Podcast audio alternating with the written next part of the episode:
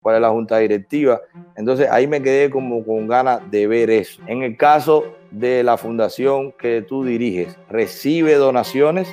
Hablar de, eh, de, un, eh, de una sociedad de ciudadanos libres con igualdad de oportunidades e igualdad ante la ley. A eso aspiramos en este momento. Una vez que lo consigamos ahí, ponemos y echamos para adelante. Ahora es una pregunta a Rosa María para allá, de derecha, de izquierda. Manuel, yo soy de extremo centro. Ya a los cubanos en su esfuerzo por cambiar el sistema en Cuba. Eso tienen que hacerlo no los dos partidos políticos, todos los partidos políticos. Hay un candidato que se llama Joe Biden y un candidato que se llama Donald Jr. Trump. ¿Cuál es tu candidato? El candidato Rosa María, ¿cuál es?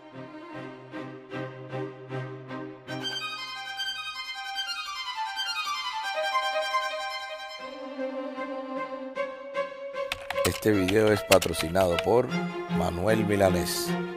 A ver, no sean tacaños y denle like, suscríbanse y denle a la campanita. Señores, hola, ahí está Rosa María allá con nosotros. Así que es un placer para nosotros, para Manuel Milanés y para mí tenerte a ti aquí y muchísimas gracias. Buenas noches. Honor que me haces, Bonco. Honor que me haces y un gusto tremendo estar, estar con los dos, tanto contigo como con Manuel. Muchas gracias a ambos por la oportunidad. No, la oportunidad nuestra de tenerte aquí con nosotros eh, como tú sabes, nosotros hemos ido tratando de hacer este acercamiento con los líderes de la oposición. Bueno, lógicamente en algún momento íbamos a tratar de tenerte. Eh, pensamos que podía ser hasta más difícil.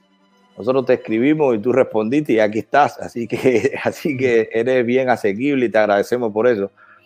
Eh, yo quiero comenzar, Rosa María, que esto ni Bonco lo sabe porque es un deber que tengo y, es un deber que tengo que debo hacerlo en público. Eh, cuando tu padre promovió el proyecto Varela en Cuba, yo viví en Cuba y yo fui de los cobardes que no lo firmó. Y yo quiero eh, pedirle perdón a tu familia, bueno, a tu padre, que en paz descanse, porque en ese momento no lo entendí. Y creo que era un momento crucial de que mucha gente pudo haberlo firmado y que él hubiera tenido mucho más apoyo, él, por supuesto, con todo el movimiento cristiano de liberación, hubiera tenido mucho más apoyo si la gente lo entendiera. Mucha gente no le llegó, yo lo sé, pero a mí me lo explicaron en mi casa. Sería un cobarde si dijera que no lo, que no lo, no lo conocía. No es necesario ni, ni creo que pueda afectar en ninguna medida esas disculpas, ¿no? Nadie tiene que, ningún cubano tiene que disculparse por, por participar o no de una iniciativa. Y, y bueno, tu esfuerzo y tu trabajo ahora mismo eh, demuestra una, una, una, actitud y un, y un accionar por la libertad de Cuba. No es, nadie está obligado a participar, nadie, nadie está obligado a, em, a, a tomar un riesgo. Todos están permanentemente invitados a ser parte de ese camino hacia la liberación y esa es la invitación de mi padre, la invitación de los cientos, de los miles eh, de, promotores del proyecto Varela, de firmantes del proyecto Varela, de colectores de firmas. Porque yo pienso que es la posición en que uno cuando reconoce algo, pues nada, le mete más fuerza y trata de corregir. Eso ya yo había pedido perdón y tal, yo por no haber participado, pero no había tenido la oportunidad de decirlo así. Y qué mejor que contigo delante, pero pasamos el capítulo. Gracias, me siento mejor con haberlo dicho así. Mm, Rosa, si tú quieres, entonces nada, eh, yo preparé algunas preguntas que quisiera, que, quisiera hacerte, principalmente para esclarecer algunas dudas que, tengo yo en lo personal, pero no solo yo, sino que cuando buscamos el equipo, mm, gente que se estaba preguntando qué es lo que la gente más preguntaba, qué es lo que la gente más quería saber, de bueno, de, de ti, de tu persona y de tu labor en la arte política.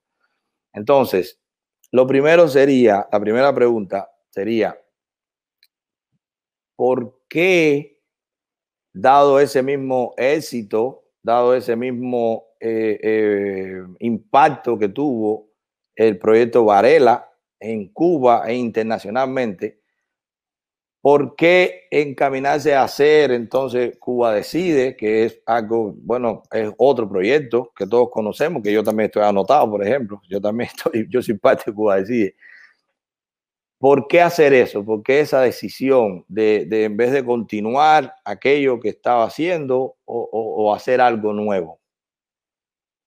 Bueno, primero muchas gracias, ¿no? Gracias por darme la oportunidad de, eh, aclarar o de explicar eh, las inquietudes que tú tienes y que, imagino también has recogido de lo que escuchas. la realidad es que Cuba decide, en, está dando continuidad eh, a, ese trabajo de mi padre específicamente y, de, y en particular del proyecto Varela y, lo, y, me voy a explicar. El, proyecto Varela, como, todos saben, es una iniciativa legal de, eh, que pide cambios en las leyes basadas en la constitución que en ese momento estaba impuesta en, en Cuba. El régimen cubano violó su propia constitución cuando no le respondió a los electores que firmaron el proyecto Varela, que se entregaron más de 35 mil firmas, ¿no? Pero desde las primeras 11.020 ya el régimen cubano violó su propia constitución al no responderles y hizo toda esta ola represiva, puso en presión a la mayoría de los líderes del proyecto Varela, todo lo que conocemos como la primavera de Cuba o después primavera negra con eh, los 75 eh, y empezó una serie de transformaciones totalmente arbitrarias a ese mismo texto constitucional para intentar confundir a la ciudadanía cubana.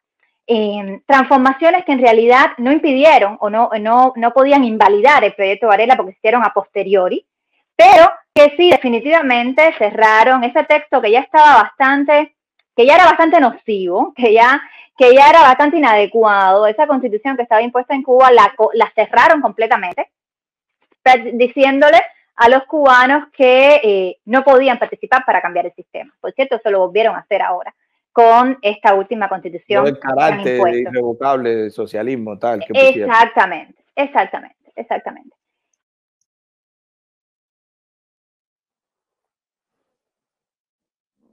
Hay un problema con el Internet, parece. Eh, lanza un eh, documento llamado Plebiscito Ahora, ¿Cuál fue la conclusión de mi padre? Ok, el régimen cubano está violando su propia ley porque no le responde a los electores del proyecto Varela, no es el referéndum para cambiar la ley y garantizar los derechos. El régimen cubano está violando el sentido común al, condenar a cadena perpetua de comunismo en la, misma constitución a, todos los ciudadanos y a sus hijos, está violando las, eh, las leyes internacionales. Lo único que no hace el régimen cubano es preguntarle a la gente qué es lo que quiere. Por tanto, vamos a plebiscito. Y esa es la frase famosa de mi padre de plebiscito ahora. A esa, a esa campaña que vino como, como continuidad lógica del proyecto Varela, es que nosotros nos, eh, nos hemos, digamos, apropiado en el buen, en el buen sentido del término, porque lo que hemos hecho es simplemente construir una iniciativa ciudadana a partir de esa prioridad eh, que, que, tenía mi padre y que tenía el Movimiento Cristiano de Liberación en ese momento y tal como el proyecto Varela, aunque era impulsado por el Movimiento Cristiano Liberación, no era exclusivamente el Movimiento Cristiano de Liberación, había un grupo gestor del proyecto Varela que, eran que participaban en varios grupos de oposición, algunos ni tan siquiera formaban parte de la oposición organizada. ¿Por qué? Porque era una iniciativa ciudadana que se convirtió en un proyecto de ley. Asimismo, Cuba decide, está diciendo, esto es para todos los cubanos, estés o no estés eh, de acuerdo con un término u otro, estés en una u otra posición del espectro ideológico, como sabemos que estamos los cubanos, en, cubriendo absolutamente todo el espectro, pienses como pienses, deberías estar a favor del derecho a decidir de los cubanos, ¿no? Porque todo el espectro ideológico democrático, ¿no? Es el que está invitado a, eh, a participar en Cuba Decide y por eso simplemente lanzamos esta iniciativa ciudadana al que absolutamente todos están invitados, todos están invitados a ser parte de eh, Cuba Decide, a ser promotores de, eh, de Cuba Decide, porque simplemente esto es una campaña para cambiar el sistema. ¿Cómo? A partir de la participación ciudadana, a partir de la movilización ciudadana y cambiarlo legítimamente y cambiarlo definitivamente. Muy bien, Rosa María. Pues nada, eh, esa, esa es tu respuesta. Mm, yo tenía otra pregunta que es, lo supe cuando empezamos a investigar, que eres la directora ejecutiva, corrígeme, directora ejecutiva de la Fundación para la Democracia Panamericana. ¿Lo dije bien? Eso es correcto. Ah, muy bien, no, está, tuve, que, tuve que aprender. estudiado, estudiado. Entonces, esto es una fundación que, bueno, sin fines de lucro, tiene la página. George, tú puedes poner la página, es pública, está bajo las leyes de los Estados Unidos. Em, esta fundación, bueno, explica todo, su misión, su visión. Tiene una frase que la anoté, dice, no tiene ninguna afiliación política ni religiosa. O sea, está totalmente enfocada en el fomento o en el desarrollo de la democracia en, en, el sector panamericano. O sea, ya no solo vas a ser de nosotros, de Cuba, sino que ya tienes una, una, organización que es panamericana. ¿ok? Estuve viendo ahí que dentro está el proyecto Cuba Decide, o sea, sigue estando dentro, de, al menos está en, el website. Y estuve viendo que están las denuncias y bueno, y está la explicación y tal. Hay algo que a mí me quedó, me, me quedé con ganas que estuviera porque habla que eres la fundadora, ¿verdad?, del proyecto, pero por ejemplo no dice cuál es la junta directiva, dice que hay una junta directiva, pero no lo dice la página. Igual yo tenía que haber investigado más, pero en la página no está. O sea, me gustaría, si se puede, o sea, que piensen eso, porque eso va a traer mucha atención. Estás haciendo una labor de diplomacia, estuviste pronto hasta, hace poco estuviste hasta con el presidente Trump, junto con otros opositores reconocidos, pero tú estabas ahí. Entonces, bueno, la gente también se va a ir interesando, bueno, esta, esta fundación cómo es, quiénes son, cuál es el board, cuál es la junta directiva. Entonces, ahí me quedé como con ganas de ver eso, o sea, en la misma página. Hay una pregunta que te quiero hacer con esto. Estas fundaciones, que nosotros lo hemos visto aquí, por lo general, y es lo más normal del mundo, reciben donaciones, ya sea de grupos privados, ya sea de gobiernos que tienen presupuesto para eso, para promover la democracia. En el caso de la fundación que tú diriges, ¿recibe donaciones privadas o de gobiernos? Sí, claro que recibe donaciones, absolutamente la totalidad de las donaciones que recibe la Fundación para la Democracia Panamericana vienen de fondos privados. Otra manera de decirlo es, nosotros no aceptamos fondos de, eh, de ningún gobierno, no aceptamos fondos del gobierno federal de los Estados Unidos, simplemente porque es nuestra política, no porque tengamos ningún juicio al, al respecto. De hecho, trabajamos con organizaciones que sí lo hacen y, y, la Fundación para la Democracia Panamericana es una fundación que creamos y, y tomo, tomo nota de la observación, pondremos el, eh, la junta directiva completa en el, en el sitio web, la puedes encontrar en Zombies, porque es una, es una eh, organización eh, sin fines de lucro instituida en el estado de la Florida. También pueden encontrar los, la, rendición, la rendición de cuentas, o sea, nuestra declaración de impuestos también es pública, como es pública la declaración de impuestos de todas las, eh, las eh, organizaciones sin fines de lucro, al menos en el estado de, la Florida, creo que en todos los Estados Unidos. Y eh, en el principio, la fundación, que no hay ningún misterio, son un grupo de familias cubanas en el exilio, quienes están en el BOAR. En principio, la fundación la creamos precisamente para tener una entidad que pudiera, entre otras cosas, recaudar fondos para una iniciativa ciudadana como es Cuba Decide que no es una, no es una organización, yo no tengo un partido político, no es una formación política, es una iniciativa ciudadana apoyada por muchas organizaciones, por muchas fundaciones. Eh, y una de las maneras que encontramos precisamente para apoyar esta campaña fue crear esta, esta fundación. Pero es una fundación en realidad que hace más cosas. Por ejemplo, es, es una de las organizadoras de la iniciativa Solidaridad entre Hermanos. También tiene un, centro de denuncias y de monitoreo de represión dentro de la isla, trabaja muy cercano con la Red Latinoamericana de Jóvenes por la Democracia, que es esta organización, esta, esta red de organizaciones que yo tuve el honor de presidir durante dos años y ahora formo parte de su junta directiva, la fundación junto con esa red de jóvenes que están en 20 países de América Latina colaboraron para crear, por ejemplo, el premio Osvaldo Payá, que por supuesto eh, eh, ustedes conocen, en fin, eh, la, la proyección de la fundación es muy variada, pero por supuesto la prioridad sigue siendo la democracia en Cuba, no solamente porque fue el motivo inspiracional, digamos, primario para su fundación, sino también, Manuel, porque nosotros estamos convencidos de que es un hecho eh, que la democracia en Cuba es fundamental para la estabilidad democrática en toda la región. Es fundamental para asegurar la paz, para asegurar la seguridad, valga la redundancia, de varios países de la región, para combatir el crimen organizado, para combatir el narcotráfico, para combatir muchas actividades eh, criminales, es fundamental el proceso de democratización en Cuba, que tendrá como consecuencia el desmontaje del G2 cubano y de todo el aparato criminal.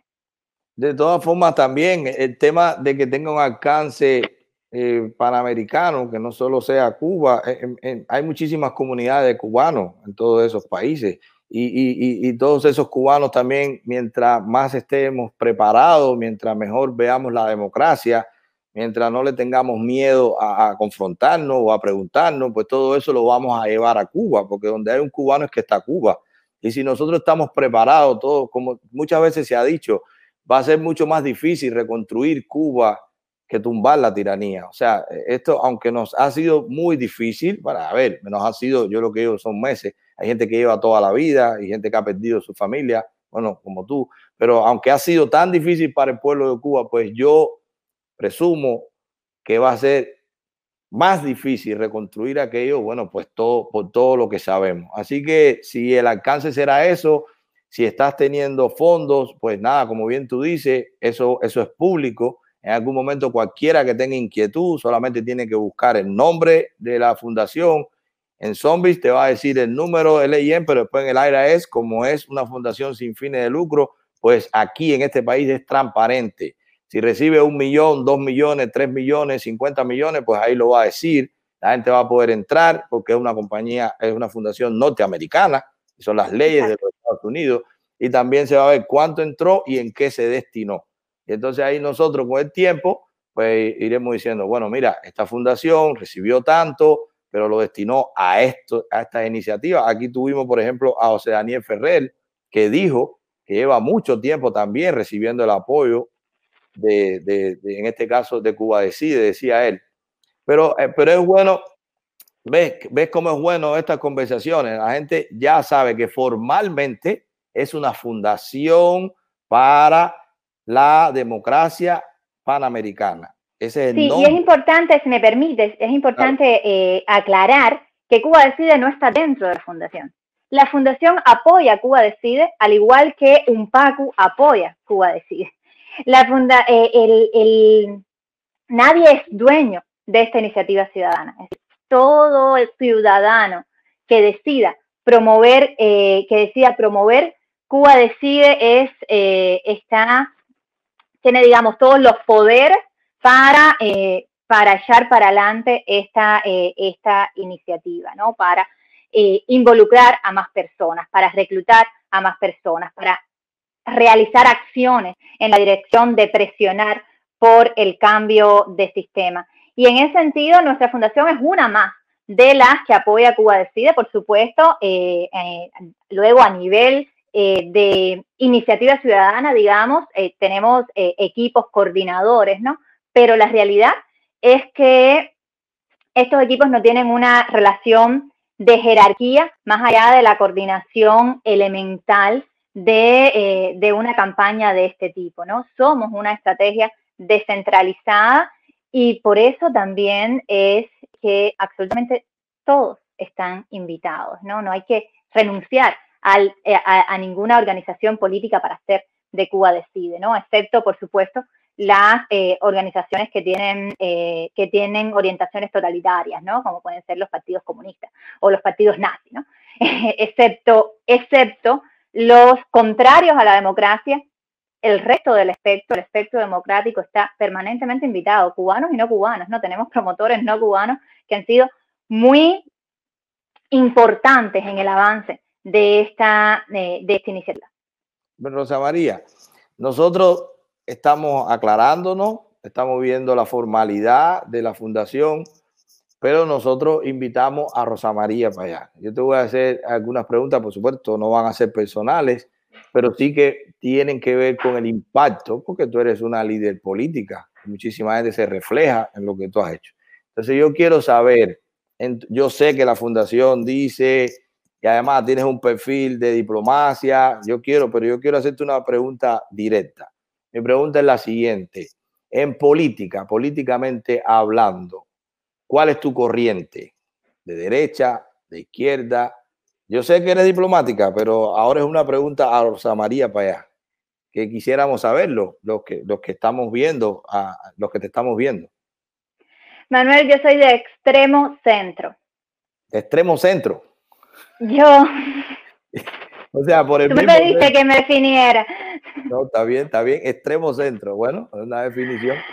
Mira, por supuesto que mis, eh, mis valores eh, tienen que ver con la, con la libertad del, ser humano, ¿no? Y eso eh, implica, en primer lugar, la, em, las libertades individuales y los derechos humanos de, primera generación, ¿no? Y eso, por supuesto, tiene que ver con el, con el derecho a la vida, el derecho a la libertad, el derecho a la propiedad, pero también en este momento, em,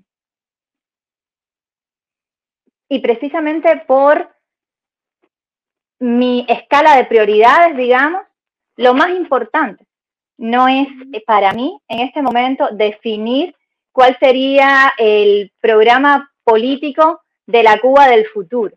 Para mí es importante y es prioritario en este momento tener la oportunidad de trabajar en la Cuba del futuro, ¿no? Y para eso primero hay que cambiar el sistema, ¿no? Y después viene un programa transitorio. Y los programas transitorios y el proceso de transición tampoco debe ser un proceso ideológicamente marcado, porque es el proceso, por ejemplo, en el que vamos a, escribir una constitución, a darnos una constitución.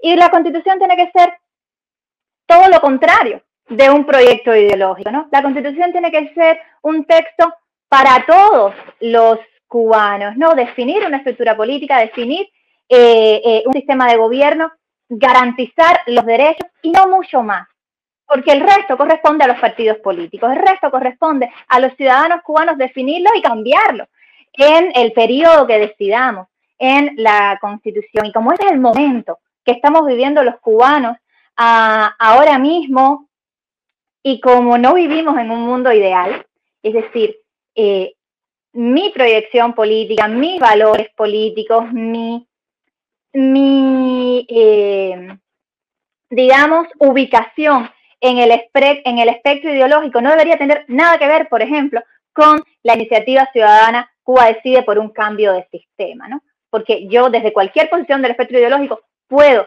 defenderlo, pero las percepciones tienen, eh, tienen unas consecuencias muy reales en política, como tú dices, ¿no?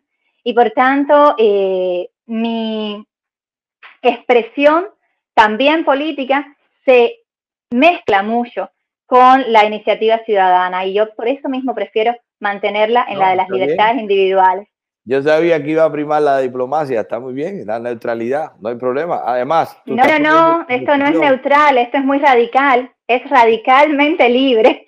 Aquí no hay ningún, aquí no hay, aquí no hay ninguna, aquí no hay ninguna, eh, aquí no estamos eh, no estoy intentando eh, ser neutral, estoy intentando definir prioridades, ¿no? Y ahora mismo la prioridad es el, es el cambio de sistema en Cuba. Y ese cambio de sistema, ese sistema que, eh, que va a venir, ha de ser un sistema que respete las libertades individuales, ha de ser un sistema que eh, ponga al ciudadano en el centro, ha de ser un sistema en el cual todos los cubanos podamos eh, convivir y llamar, y llamar nuestro, ¿no? Y de hecho por eso es que en la, la, visión de Cuba Decide también es tan amplia, pero a la vez es tan específica al hablar de, de, un, de una sociedad de ciudadanos libres con igualdad de oportunidades e igualdad ante la ley. A eso aspiramos en este momento. Una vez que lo consigamos ahí, ponemos y echamos para adelante todos los programas. María, yo está bien, yo, pero ahí tú me vas a permitir que discrepemos. Eh, yo, yo, yo entiendo que yo entiendo que el, que, que el cambio pasa por eso, por ir definiendo también lo que vamos queriendo, pero acepto que en tu posición actual no quieres que tomando una posición política haya un tipo de distorsión en tu mensaje de que ahora es acabar con la tiranía y después entonces veremos. Perfecto, yo, yo lo acepto. Yo no, yo voy por la derecha y desde ahora voy siendo por la derecha. Tú no eres una persona que está teniendo ninguna aspiración política, por lo que veo. Estás haciendo un trabajo más así como la fundación. Entonces no hay por qué definir eso ahora. Tú estás en tu posición y yo lo acepto, no hay problema. Hay una cosa, eh, eh, hablaste de constitución. Entonces, eh, ¿qué opinión te da la constitución del 40. Hay un debate muy grande en la constitución del 40, aceptamos la que está, eh, eh, reformamos la que está, eh, reformamos la del 40, cuál se restituye, cómo, quisiera saber qué tú piensas de eso. Mira, yo soy firmante del acuerdo por la democracia, como creo que somos, bueno, como estoy segura que somos miles de cubanos, de hecho en el, en el 25 de octubre del año pasado en, la Torre de la Libertad hicimos un gran evento en el que se ratificó el acuerdo por la democracia, que entre sus puntos eh, tiene el de recuperar o aplicar durante el proceso transitorio, aplicar lo que sea aplicable, y lo dice así, ¿no? Lo que, lo que se pueda aplicar de la Constitución de 1940, ¿no? Y en ese sentido, eh, consecuentemente, yo estoy de acuerdo con tomar en un momento determinado eh, lo que está, y lo que está, es decir, el orden constitucional en Cuba se rompe en 1952, ¿no? Y, se y lo que rompieron fue la constitución de 1940. Si me preguntas a mí, yo creo que los cubanos debemos darnos una nueva constitución. Yo creo que la constitución del 40 tiene eh, muchas, eh, muchos avances. Yo creo que la Constitución de 40 tiene muchas luces, pero yo creo que la Constitución de 40 es una constitución socialdemócrata y yo creo que las constituciones no deben tener una orientación política ideológica. No, mira, yo, pienso lo mismo. Nosotros debiéramos restablecer el hilo constitucional, pero inmediatamente tenemos que revisarla. O sea, el debate está después. Hay gente que no, que son más radicales, que eso no se toca. Y por supuesto está los que como yo y que veo que tú piensas así también, ahí coincidimos en que no, nada no se toca. O sea, ha pasado demasiadas cosas, no por el tiempo, porque siempre ponen el ejemplo que la constitución americana en tantos siglos, ok, no por el tiempo, sino por las transformaciones sociales mismas que ha tenido Cuba, por tanta diversidad, tanta Cuba afuera, tanto cubano fuera, tanta forma de pensar. Eh, el mundo ha cambiado muchísimo en estos últimos años. Entonces, eh, yo creo que sí, en mi opinión es sí. Lógicamente, me alegro conocer que tú entiendes de partir de ahí, o sea, no partir reconociendo ninguna que hayan hecho después, porque no la reconocemos, sencillamente son ilegales. No, no, no, no nos hemos dado ninguna constitución después de esa, es decir, los cubanos no han decidido nada en los últimos 60 años, digo, casi en los últimos 70 años, con lo cual no tiene sentido tomar otras referencias que no sea esta, pero esta no tiene que ser la única referencia. Y en un proceso de transición, algo que podemos hacer es una asamblea constituyente. ¿no? Y te digo, eh, para mí tiene muchas luces la constitución de 1940, el artículo que usa el proyecto Varela es un artículo copiado y pegado de la constitución de, 1940 que se quedó en la del 76, pero es una constitución eh, que tiene una marca ideológica y yo estoy en contra de que un texto constitucional sea eh, eh, un texto ideológico. Las constituciones no son para una parte de la sociedad, son para todos los cubanos y las generaciones que vienen. Muy bien. Rosa María, vamos al plato fuerte, lo que todo el mundo está esperando. Me tienen el teléfono quemado, la gente está en el chat. Vamos a hablar de la ayuda. Primero, yo quiero decir algo. Yo estuve ahí, yo estuve con ustedes ahí desde por la mañana, estuvimos vaciando cajas. Yo vi, yo soy testigo porque sé que una de las estrategias que puede tomar la tiranía o que ya está diciendo es si hay algún tipo de contaminación, si no se cumplió eh, algún tipo de norma. Yo estuve ahí, señores. O sea, no es que a mí me lo dijeron ni que yo hice un video. Yo estuve ahí. Había que estar con el nasobuco, había que estar con guante, había que ponerse eh, eh sanitizer, había, había que tener las distancias, porque además dentro de la organización había personas que vigilaban eso. O sea, no era que nosotros estábamos, es que había un control donde se escribía cuando tú llegabas a la hora que tú llegas, a la hora que tú sales. Eso era dentro del almacén. Yo, que soy inquieto y curioso, fui dentro del almacén, fui fuera, recibí gente en la funda afuera. Cuando la gente llegaba, había todo un proceso. Discúlpame, Rosa, yo sé que tú eres la organizadora, pero le estoy diciendo a los que están. Y además porque quiero alertarlo, porque no quiero que nos hagan eso ante la presión que se está haciendo para que terminen de aceptarla. No quiero que se bajen al final con ese número, tú sabes. Entonces, yo estaba ahí, se miraba la fecha de vencimiento. Hubo muchísimas cosas que no se aceptaron si no tenía un año para que se venciera. O sea, no que tres meses ni cuatro meses, cosas que nosotros decíamos, bueno, pero estas cosas se falta en Cuba, sí, pero no sabemos qué tiempo va a pasar, no sabemos qué tipo de restricción. O sea, gente que estaban ahí y yo participé de eso. Entonces, la primera alerta es que Estado cubano, Rosa, yo sé que tú eres diplomática, yo le digo a Díaz Canel, Canelo, Canelo, no va con que estaba contaminada. Se hizo bien, se tomaron todas las medidas. Esa no va a ser la excusa.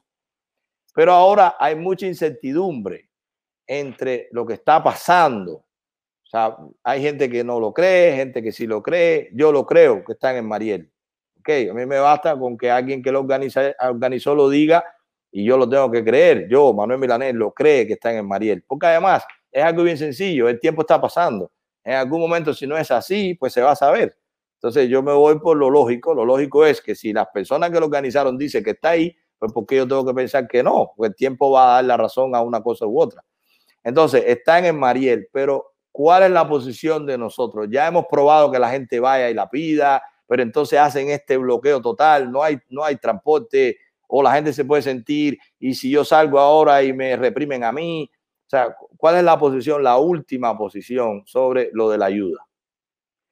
Es la misma desde que hicimos público que la ayuda está en el, en el puerto del Mariel.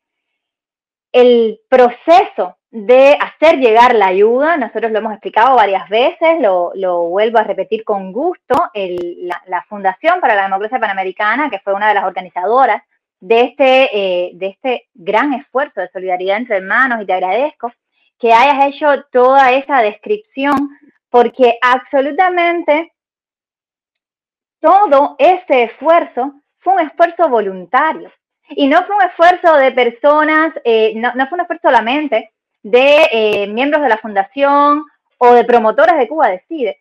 Fue un esfuerzo de muchos cubanos que ni tan siquiera puedo mencionar sus nombres porque los vi una vez y no los he vuelto a ver pero que estuvieron ahí o como donantes o como voluntarios, como hiciste tú y como hizo Bonco, que también se puso la camisa de trabajo y empezó a, eh, cargar cajas allí con nosotros y que después siguieron viniendo.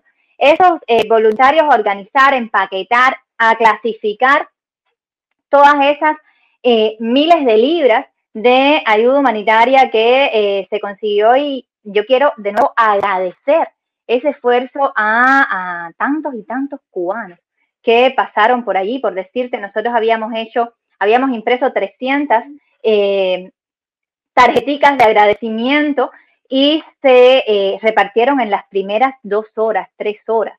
O sea, que pasaron cientos de familias por ese centro de recolección. Miles de cubanos participaron en la colecta eh, de esa ayuda y siguen eh, participando de este esfuerzo. Desde la Fundación para la Democracia Panamericana hicimos la donación de toda la carga a iglesias en Estados Unidos que hicieron el envío a iglesias en Cuba que en otros momentos ya han recibido donaciones, o sea que tienen la habilitación jurídica para hacerlo, que es algo, como sabes, bien extraño en, eh, en nuestro país. Estas iglesias fueron notificadas por los canales eh, establecidos, que es básicamente la naviera, notifica a eh, las iglesias de que la carga llegó, que tienen que ir a, buscarla y con esa notificación se va a eh, la aduana, se pide la liberación de la carga y luego a través de eh, alguna otra empresa del, régimen cubano, que son las únicas empresas en Cuba,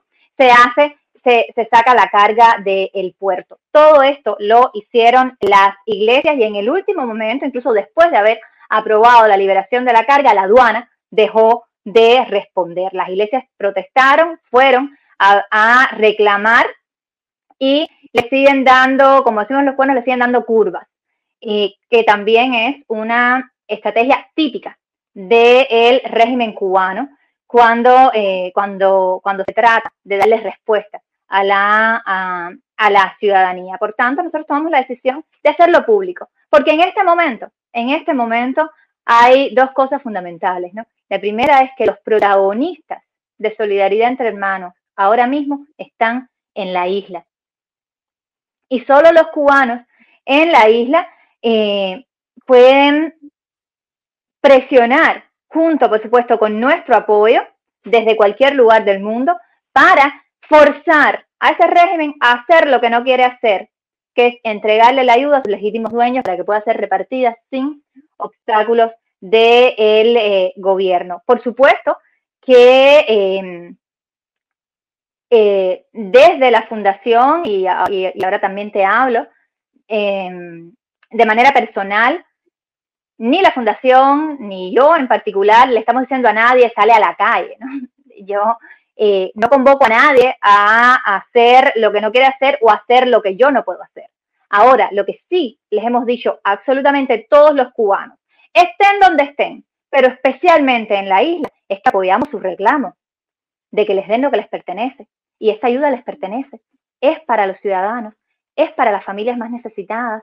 Hay 15.000 familias que lograron esquivar el bloqueo que le puso la dictadura a nuestro sitio web y lograron registrarse. Si hay, si hay 15.000 familias que lograron registrarse, ¿cuántas más no hay necesitando esta ayuda en Cuba? Míralo, ni tan siquiera, no es suficiente, sabemos que no es suficiente lo que enviamos, pero, pero hay gente pasando mucha hambre en Cuba, ¿no? Mucha necesidad en Cuba y es un crimen mantener esta, eh, esta, estas donaciones retenidas y por eso nosotros no hemos parado de protestar y por eso le escribimos a los 27 congresistas estos que en mayo le escribieron una carta a Pompeo diciendo al secretario de Estado de los Estados Unidos, diciendo que había que eliminar cualquier obstáculo al envío de ayuda humanitaria, obstáculo que no existe desde el gobierno de los Estados Unidos. Las autoridades norteamericanas no ponen obstáculos al envío de ayuda humanitaria de Estados Unidos hacia la isla, pero ya que ellos se los pidieron, ahora nosotros les pedimos a ellos que sean consecuentes con sus palabras y que le exijan a la dictadura cubana que libere esa carga, que libere esa ayuda humanitaria enviada por los hermanos cubanos en la diáspora a sus hermanos dentro, eh, dentro de la isla. Esa es la situación en la que estamos. Y, eh, y, los principales protagonistas, repito, los principales protagonistas están en la isla y tienen todo nuestro apoyo. Pero hay una cosa, Rosa, la gente, o sea, cuando sale este señor el, de, del, no sé qué cargo tenga, en el centro de iglesia, no sé, de CIC, algo así se llamaba, diciendo que él no lo aceptaba y tal. ¿En algún momento eso fue dirigido a esa institución? O sea, en algún momento esa institución podía definir si entraba o no entraba la carga a través de ellos. O sea, ellos tenían potestad para hacer esa, esa, ese planteamiento público de que era como una En absoluto, esa es una, esa es una estrategia más del G2 cubano, como ha sido otras, ¿no? Desde videos en Cuba Debate hasta, eh, hasta tergiversaciones y calumnias contra hasta mi vida personal, ¿no? Es una estrategia más del régimen. El, eh, eh, con leer la carta era suficiente para saber que era un guion de la dictadura, pero el hecho es, respondiendo directamente a tu pregunta, que ni eh, el secretario del Consejo de Iglesias, el reverendo Dopico, ni el presidente del Consejo de Iglesias, el reverendo Santana, tienen nada que rechazar porque la ayuda no se les envió a ellos. Exacto, así de sencillo, no tenían que hablar. Ellos están creando esta cortina de humo, perfecto. Es una manera de confundir, quieren confundir a, a las personas, por favor, no se dejen confundir, no se entretengan, no se entretengan. La ayuda humanitaria está en el puerto de Mariel y la aduana general de la República tiene la obligación de entregarla a sus legítimos dueños, que son las iglesias que se ocuparon y, se, y, están comprometidas con distribuirla de manera directa a, la ciudadanía. Ese es el reclamo que estamos haciendo. Además, Rosa María, cualquiera que haya hecho comercio internacional sabe que un contenedor no se monta en un barco si no tiene un packing list, si no tiene un beer landing, si no tiene certificación de origen, si no tiene... Ni sale, ni, entra a Cuba, ni lo recibe en el puerto, si no tiene toda esa información, toda esa documentación. Pero ¿sabes qué pasa, Manuel? Que no solamente nuestra carga está retenida. Hay muchas otras cargas retenidas. Hay varias iglesias en la misma, en la misma situación. Hay una obsesión de parte de la seguridad del Estado por tener información, hasta, hasta Michael eh, Castillo, el, cantante Michael Olsobo, fue secuestrado por la seguridad del Estado para decirles que sí, que la carga está ahí, pero que quieren los nombres de las 15.000 familias. Nosotros no vamos a dar ningún dato. Nosotros no vamos a decirles, eh, nosotros no, vamos a dar absolutamente ningún dato al G2 cubano que pueda poner en riesgo ni a las familias que quieren, eh, que, que necesitan esta carga, ni a ninguna de las personas y las instituciones que han hecho posible que esa carga esté en el puerto del Mariel. La aduana tiene la obligación de entregar todas las cargas que tiene retenidas a sus legítimos dueños. Y en este momento esa obligación es doble porque es moral. Porque la gente en Cuba, hay mucha gente en Cuba que está pasando hambre. Y retener esta carga es un crimen contra las familias cubanas. Esa es eh, nuestra demanda y no vamos a dejar de insistir en esa liberación. Bueno, y que la gente sepa que quien está dejando pasar el tiempo es el gobierno cubano con su ineptitud o con su necedad de querer saber cuáles son los cinco que se mandaron de aquí o cuáles son los que no son los de aquí. Bueno, pues todos están allá, se la colaron, ya la Que lo liberen todos. Perfecto. Rosa María, te voy a hacer una pregunta. Eh, toda esta iniciativa, además, que yo agradezco, porque mira cómo han surgido todo, todas estas, todos estos encuentros que hemos hecho nosotros. Estuve con José Daniel, me ha, me ha confirmado, no directamente, pero a través de alguien, espero su confirmación directa, pero espero que sea real. Me ha confirmado también Rodile para el martes próximo. O sea, que se están sumando líderes políticos para hacer esto, para hacer este tipo, para estar hablando no solo ellos, sino con otra figura que pregunte y tal. Em, hubo una iniciativa que fue de Eliezer Ávila de hacer como unas elecciones para ver las organizaciones eh, de la oposición que tuvieran más votación y entonces con eso hacer como un frente. Esto fue lo que generó más o menos esto que estamos haciendo, porque bueno, nos dio la, a nosotros la curiosidad de cómo sería eso y comenzamos con él. ¿Qué crees tú de eso? ¿De qué específicamente? De esa iniciativa, Eliezer Ávila, de hacer como unas elecciones en la oposición para, para tener las diferentes, para ver cuáles son las organizaciones que presenten su candidatura, se hagan debates y que las más votadas, él hablaba de cuatro o cinco más votadas, crearan como un frente y que ese frente entonces sería como la voz de la oposición para tener voz internacionalmente, para tener, para tener nada, para acceder a un liderazgo consolidado en la oposición. Esa es una iniciativa de él. Sí, y creo que eh, hace años ya eh, eh, se, había mencionado algo, algo parecido de, de parte de Eliezer. A mí no me parece que desde el punto de vista logístico, por, por empezar por algún lugar, desde el punto de vista logístico sea realizable, ¿no? Los ciudadanos cubanos, los millones de personas que constituimos la nación cubana dentro y fuera de la isla, no tenemos libertad para elegir. Eh, y por tanto, eh, no hay cómo en este momento hacer un proceso electoral que sea realmente representativo de, eh, de la nación cubana. De hecho, por eso estamos, estamos trabajando.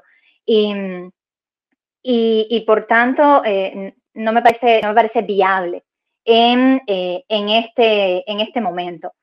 No es la primera vez que se habla de, elecciones dentro de la oposición o de elecciones en el exilio, de hecho ha habido procesos parecidos en el, en el pasado.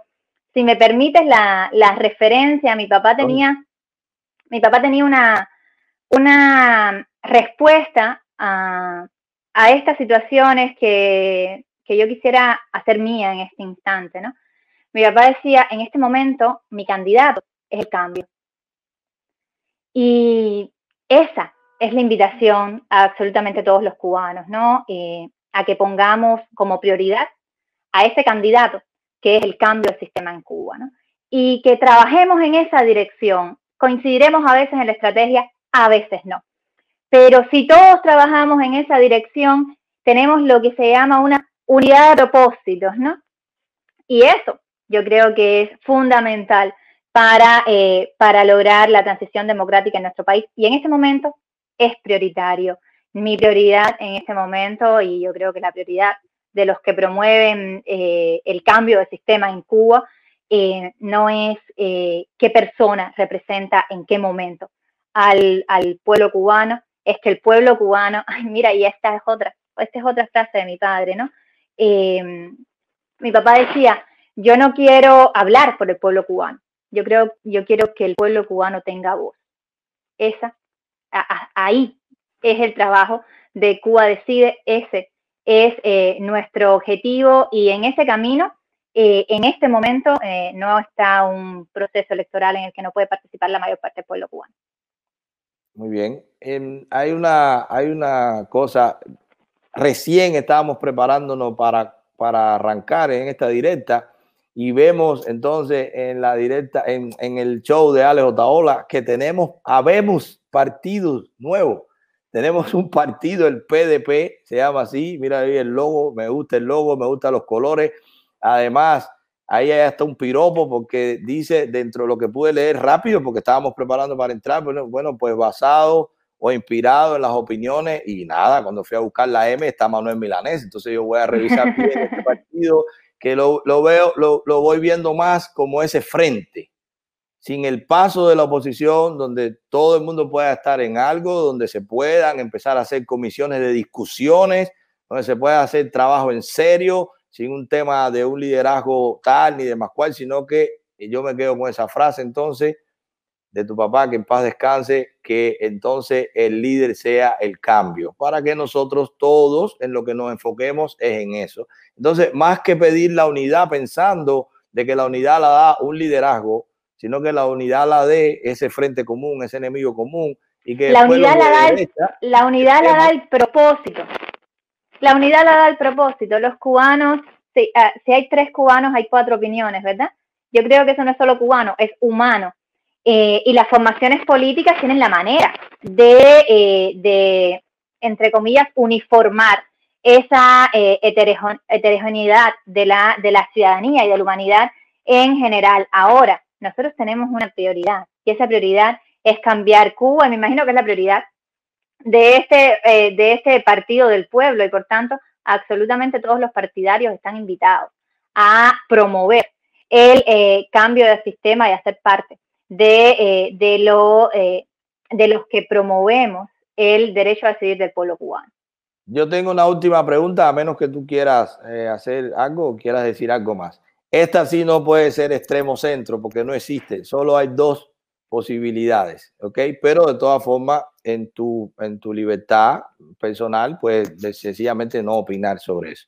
Pero nosotros tenemos, o sea, no será Cuba pero esta nación tiene mucho vínculo con lo que nosotros queremos para Cuba. De hecho, por eso también estuvimos eh, mirando cómo participaste de esa reunión donde vino el presidente Trump, estabas tú y había otros líderes opositores. Entonces, va a haber unas elecciones. Hay un candidato que se llama Joe Biden y un candidato que se llama Donald Jr. Trump. ¿Cuál es tu candidato? El candidato de Rosa María, ¿cuál es? No puede ser centro. El que, no, mi candidato es el que en programa y en acción apoye más el derecho a decidir del pueblo cubano. Y aquí sí voy a explicar, porque, porque no vivimos en una burbuja. Eh, y por ejemplo, en el, en el caso de las elecciones en, Colombia, yo envié un video explicando cómo para mí era un peligro que Petro llegara al, al poder en, en, Colombia, porque considero que es eh, peligroso para, eh, para, para la estabilidad democrática de la región que aliados de la dictadura cubana lleguen al poder. Considero que es peligroso incluso para esos lugares a los que en los que llegan al poder. Y en ese sentido, el, digamos, eh, la estrategia de Cuba decide, que es eh, la movilización de la ciudadanía y la movilización de la comunidad internacional. Y si me permites, voy a explicar un poquito eh, qué cosa es, qué cosa es Cuba decide para, por supuesto, contestar también a tu, a tu pregunta. Nosotros somos una iniciativa ciudadana por el cambio del sistema en Cuba, ¿no? Ese es nuestro propósito. Eso es lo que promovemos y, por supuesto, también tenemos una visión de futuro, ¿no? Esa, esa, esa, esa sociedad de ciudadanos libres con igualdad de oportunidades e igualdad ante la ley. Pero nosotros también tenemos una herramienta, que es la realización de un plebiscito vinculante, no de cualquier plebiscito, de un proceso donde haya condiciones, ¿no? Unas condiciones mínimas que garanticen la, eh, la formalidad, la seguridad, la transparencia, la legitimidad del proceso. De hecho, si esas condiciones se dan, ya empezó el cambio de sistema, ¿no? Y el plebiscito simplemente la acción mediante la, la cual el pueblo, de manera legítima, comienza un proceso transitorio que empieza en el momento en que las condiciones como libertad de expresión, libertad de asociación, liberación de los presos políticos, la posibilidad de hacer campaña, que la comunidad internacional esté dentro de la isla fiscalizando el proceso, en fin, como ya tú te estás dando cuenta, esto no pasa por buena voluntad de la dictadura, esto pasa porque forzamos al régimen a hacer lo que no quiere hacer. Y para forzar a esa dictadura a irse, es necesaria la movilización de la ciudadanía. Dentro de la isla, a través de la lucha pacífica no violenta, a través de la desobediencia civil. Fuera de la isla, utilizando todos los recursos de la diplomacia, de la política, de la economía, todos los recursos que tiene el mundo libre. O sea, la movilización también de los poderes del mundo, ¿no? desde la Casa Blanca hasta eh, la Unión Europea, hasta las democracias latinoamericanas, especialmente de eh, los líderes de, las Américas, porque pasan dos cosas. Son los más cercanos, son los que más pueden influir, pero también son los más afectados por el, eh, por el régimen cubano. Y nosotros hemos hecho un gran esfuerzo por alinear esas democracias en la dirección de presionar al régimen cubano en favor de cambio de sistema, en favor de la realización del plebiscito, pero presionarlo objetivamente. ¿Cómo? Con sanciones contra las personas que reprimen a la ciudadanía cubana, limitando eh, eh, el, alcance de sus actividades de sus actividades eh, criminales y por tanto limitando el acceso a los fondos de esos fondos, de esas personas que usan esos fondos para reprimir al eh, pueblo cubano y a la vez y al mismo tiempo intentando ayudar en todo lo posible a la ciudadanía cubana, especialmente a la que dentro de la isla debe protagonizar el cambio. Y eso fue lo que yo le dije al presidente Donald Trump. Hay todas las oportunidades para el pueblo cubano, pero cero dólares para la dictadura, cero dólares para Díaz Canel, cero dólares para Raúl Castro. Por supuesto que ser creativo para que esto pase, pero a mí me parece que los últimos ya durante eh, bastante tiempo y sobre todo en los últimos momentos de esta administración hemos visto que esa, eh, ese enfoque se pone en práctica.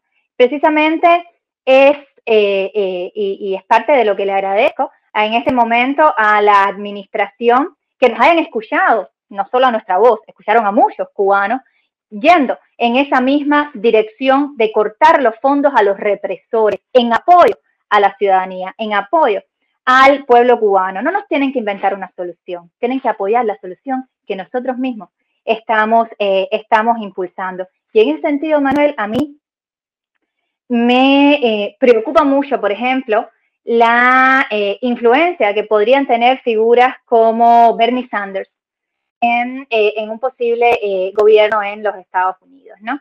Me preocupa no, no ver todavía un desmarque de parte del eh, liderazgo eh, demócrata de ciertas tendencias en una parte del, eh, del, Partido Demócrata. Por ejemplo, y voy a ser muy específica, Bernie Sanders es una de las inspiraciones o probablemente es, es uno de los fundadores de una organización que se llama nada más y nada menos que Internacional Progresista, Esta internacional tiene una serie de eh, objetivos y, bueno, una serie de figuras que son parte de ella, desde Podemos hasta Noam Chomsky, eh, la extrema izquierda latinoamericana, muchos en la izquierda extrema de los Estados Unidos también. Y bueno, está bien, hasta ahí estaríamos, estaríamos simplemente eh, viendo esta realidad, ¿no? Que está pasando entre estas personas que piensan de esta manera. El asunto es que cuando uno va a las campañas de la internacional progresista, fundada entre otros por Bernie Sanders, la primera campaña es Hands of Cuba. Hmm. Esa es la primera campaña. Entonces yo no, no, no es que no me estoy inventando algo.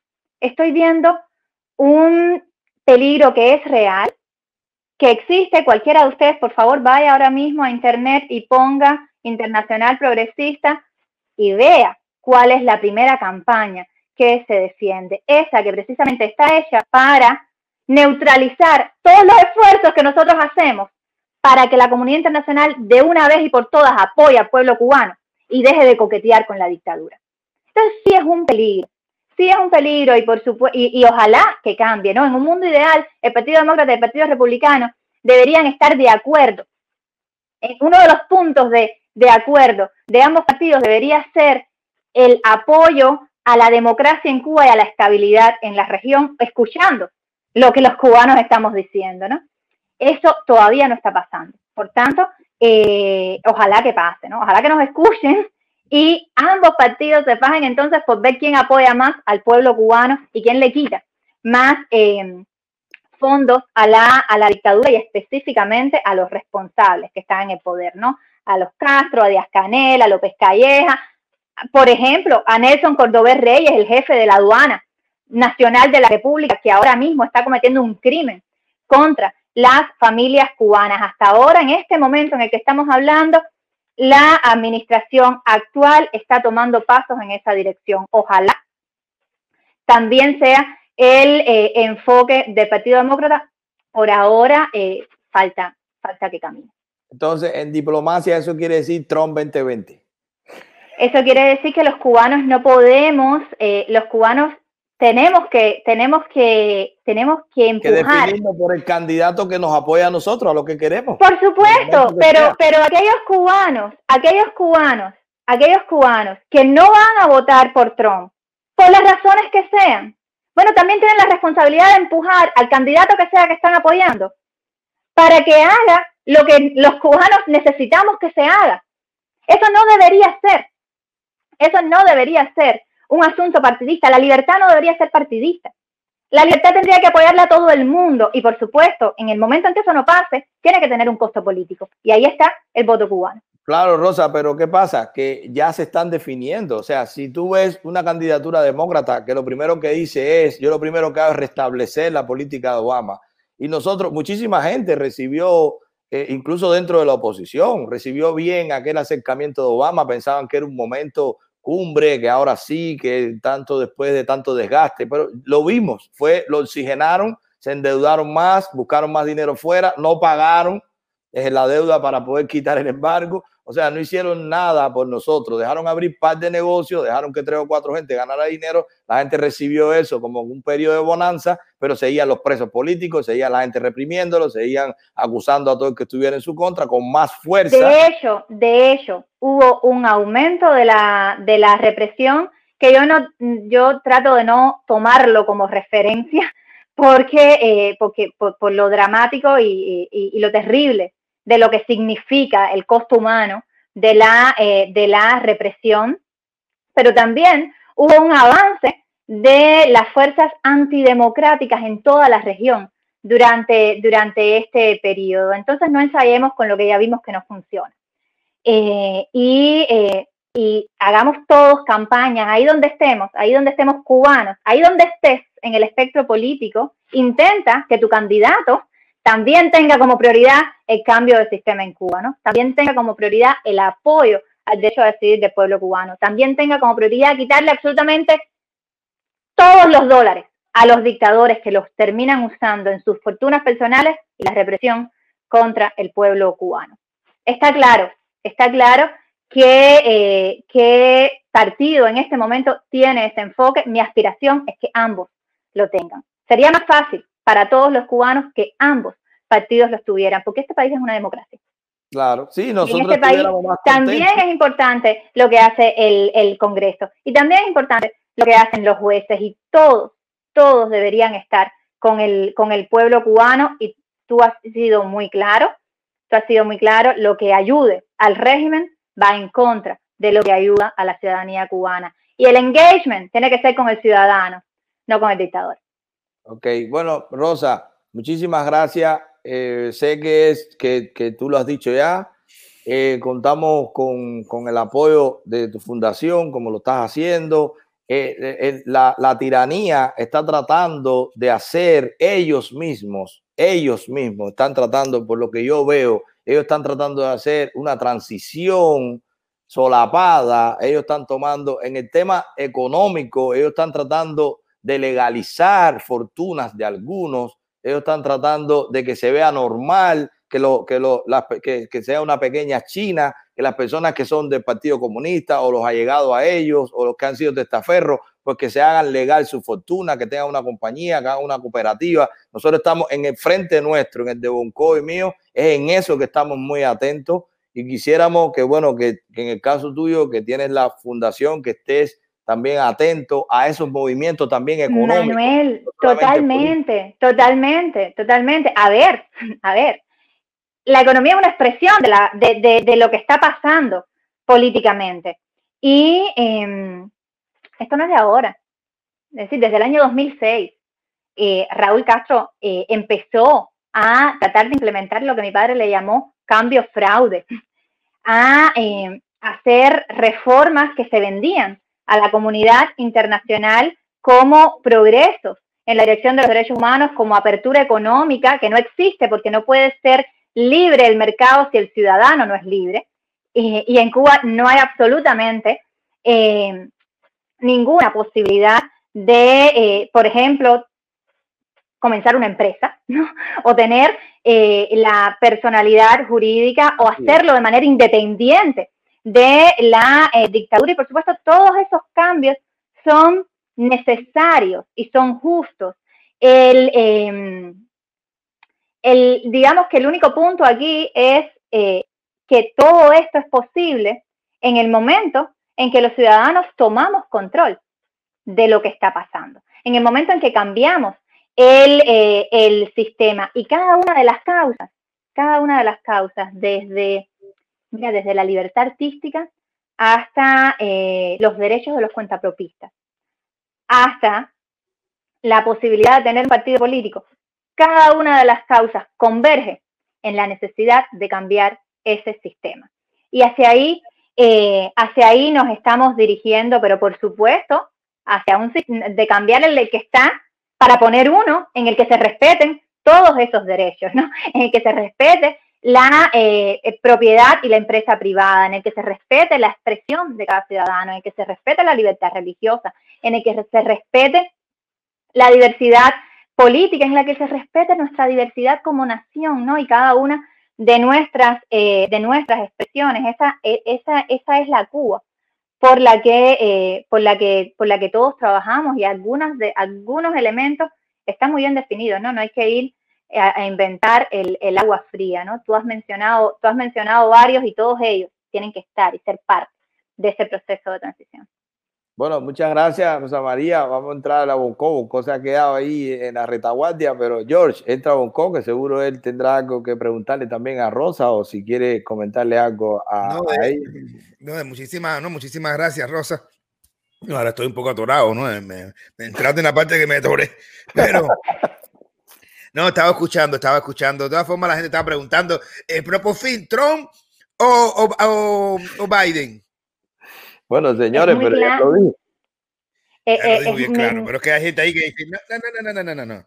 Hay gente que dicen que no, no, no sé, no sé, no entiendo, no entiendo. Ellos quieren oír el la palabra. Asunto es que el asunto, el asunto es que esto no se puede convertir en un examen a mi persona, porque ninguna de las respuestas, ninguna de las respuestas debe definir lo que, eh, lo que las personas deben eh, deben o, o, o quieran o, o, puedan hacer por la, por, la liber, por la libertad de Cuba.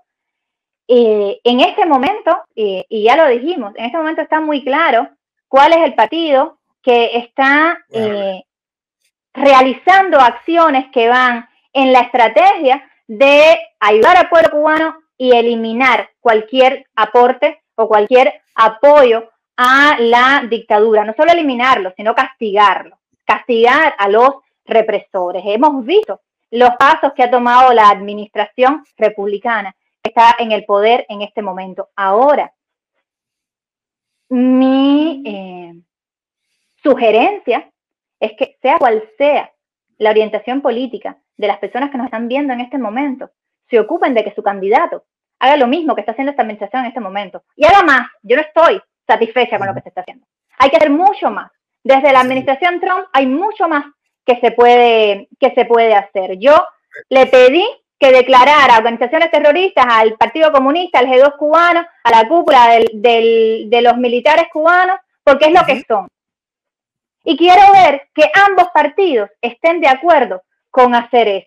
Y por tanto, los cubanos, que somos diversos y que también eh, eh, y, que, y que van a votar por uno de los dos candidatos, pero probablemente unos por uno y otros por otro, deberían, deberían ocuparse, o por lo menos mi invitación es a que se ocupen de que el candidato por el que voten se comprometa con esa estrategia, con la estrategia de apoyar el derecho a decidir del pueblo cubano y de cambiar, ayudar a los cubanos, apoyar a los cubanos en su esfuerzo por cambiar el sistema en Cuba. Eso tienen que hacerlo no los dos partidos políticos, todos los partidos políticos, de eh, Estados Unidos, todos los partidos políticos de las Américas deberían estar en esta estrategia y para ahí tenemos que empujar. Señores, esta respuesta, no, no, esta respuesta es más que clara. Yo no sé a quién no le ha quedado ahí completamente claro y definitivo, pero esto va más allá de un partido político ni nada. Esto va va directo con la libertad de Cuba y con el cambio en Cuba. Es verdad. Porque hay mucha gente que dice que son demócratas, que quieren votar demócratas, pero que no son comunistas. Y entonces hay que pensar, primero, si tú vas a pensar en Cuba, si tú quieres lo mejor para tu país, ¿en cuál de los dos, en cuál de los dos partidos está tomando la mejor, la mejor decisión en contra de la dictadura cubana? Y yo creo que lo por mi parte, lo que estoy viendo es lo que está pasando ahora. Pero como tú dices, como tú dices, tiene que ser más todavía. Y eso que le dijiste al presidente, que tiene que declarar terrorista, pero de alto peligro al Partido Comunista de Cuba, y, a, y, lo demás que dijiste está muy bien. Es que cerrarle el cerco completamente, no solamente ideológicamente, sino militarmente, económicamente, de todas las maneras. Así que está muy bien planteado y tu respuesta a mí, por lo menos, y a una pila de gente, le ha, sabido, le ha llegado hasta donde tiene que llegar. Así que muchísimas gracias. Bueno, Rosa, ¿cómo te has sentido con nosotros? ¿Te has sentido bien? Hemos hablado aquí tranquilo, ¿verdad? Diáfanamente, sin problemas ni nada en la conversación. ¿Cómo te has sentido? Por supuesto, por supuesto. ¿Por qué piensas otra cosa? No, no, no, no, nada. Es una pregunta que le hago a todos. Ferrer me dijo, no, yo pensaba que me iba a preguntar más porque Ferrer es un hombre de lucha.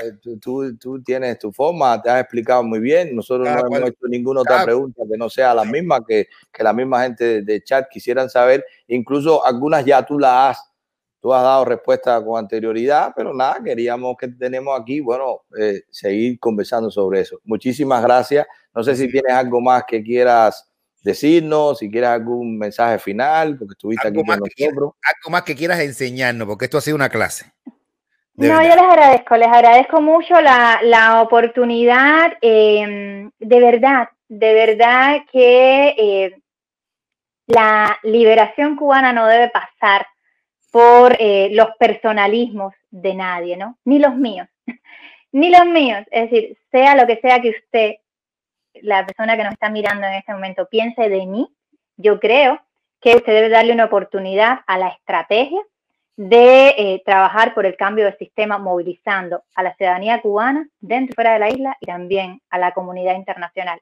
Y eso es lo que hacen los promotores de Cuba Decide. Y esa es la invitación a la que están eh, permanentemente, que está permanentemente sobre la mesa de, eh, de, parte nuestra. Yo estoy convencida, y esto es algo que, que puede ser lamentable, estoy convencida de que eh, los cambios políticos y, y, específicamente terminar con un sistema totalitario que ya es un, ya es un sistema criminal internacional, como es el, el castrismo, necesita el apoyo de mucha gente.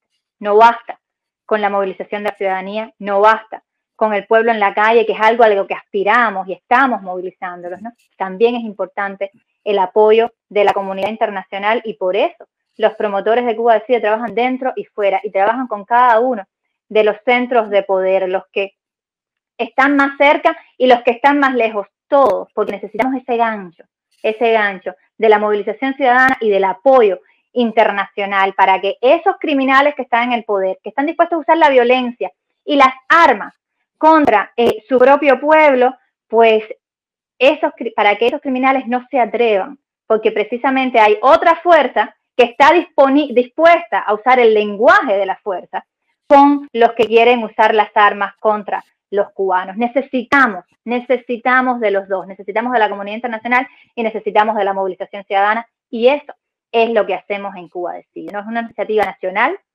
primeramente nacional, pero también es global para forzar a ese régimen a irse y dar paso a un proceso de transición hacia la democracia, que es fundamental, es fundamental para cada uno de los cubanos para poder, para que, para que ser feliz dependa de cada uno de nosotros y no de, eh, de esos dictadores, pero también es fundamental para nuestro hemisferio. Lo estamos viviendo no solamente en América Latina, ¿no? lo estamos viendo también en los Estados Unidos. Bueno, muchísimas gracias, Rosa María. De verdad, fue un placer estar aquí contigo. Estuvimos casi una hora conversando, se tocaron temas bien, yo lo vi súper bien, a mí me aclaró muchísimas cosas.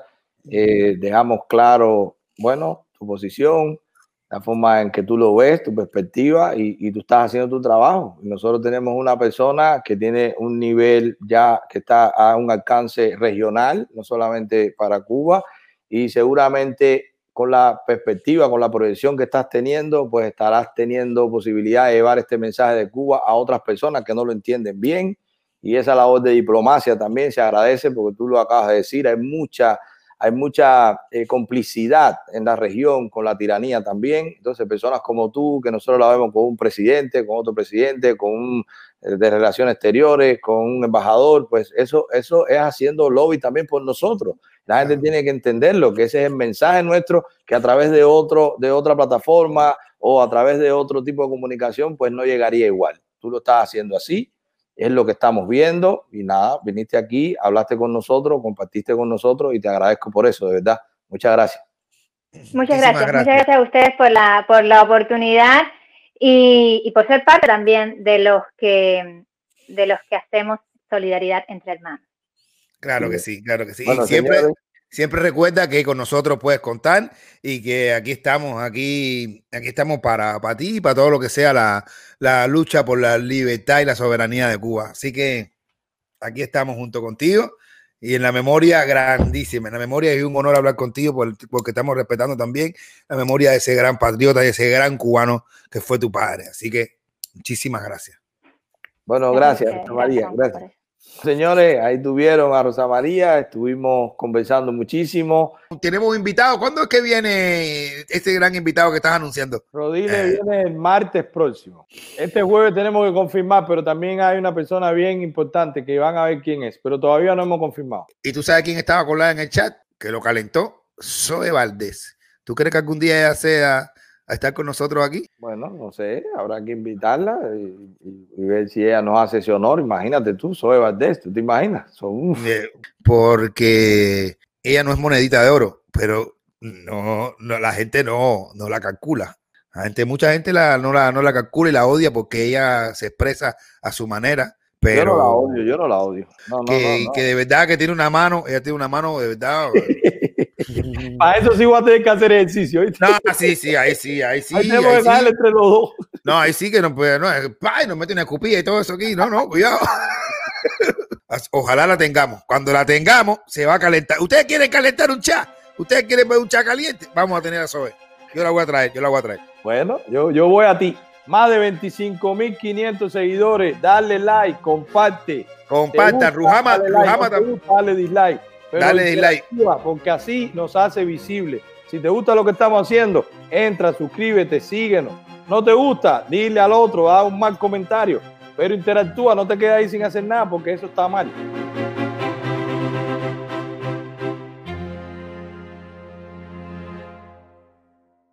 Mira el último mensaje que hay. Enrique Ricardo dice: Bonco, yo también te veía cuando era chiquito.